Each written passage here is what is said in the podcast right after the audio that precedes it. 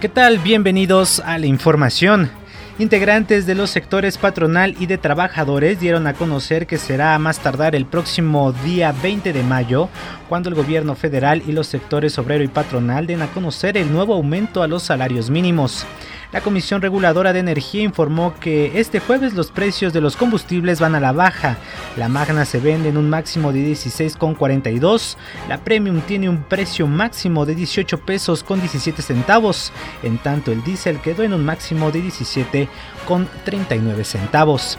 El presidente de Estados Unidos Donald Trump se ofreció como mediador en el conflicto entre Israel y Palestina tras reunirse con el presidente de la Autoridad Nacional Palestina, Muhammad Abbas en la Casa Blanca. Integrantes del Consejo de Seguridad de la ONU llegaron a Colombia para apoyar en el proceso de paz entre el gobierno y la guerrilla de las FARC. El organismo participa en la supervisión del desarme de los rebeldes. Hasta aquí la información, les saluda Manuela Dauto.